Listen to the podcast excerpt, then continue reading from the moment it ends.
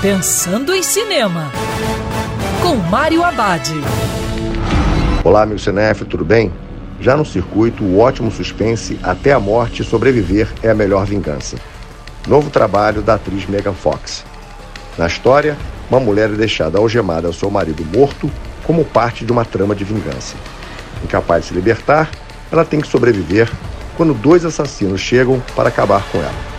Até a morte sobreviver é a melhor vingança é um filme que consegue ser bem mais interessante do que parece ser. Os personagens são bem mais complexos, as sequências de ação e suspense são bem mais trabalhadas. E apesar de poucas decisões com certa falta de lógica, não atrapalha a narrativa. Megan Fox tem feito muito filme irregular, mas dessa vez ela acerta e vale uma ida ao cinema. Ao mesmo tempo, esse projeto marca a estreia de S.K. Dale como diretor. Ele consegue entregar um filme no estilo gato e rato, uma espécie de jogo de sobrevivência que funciona com muito suspense e tensão. E lembrando que cinema é para ser visto dentro do cinema. Quer ouvir essa coluna novamente?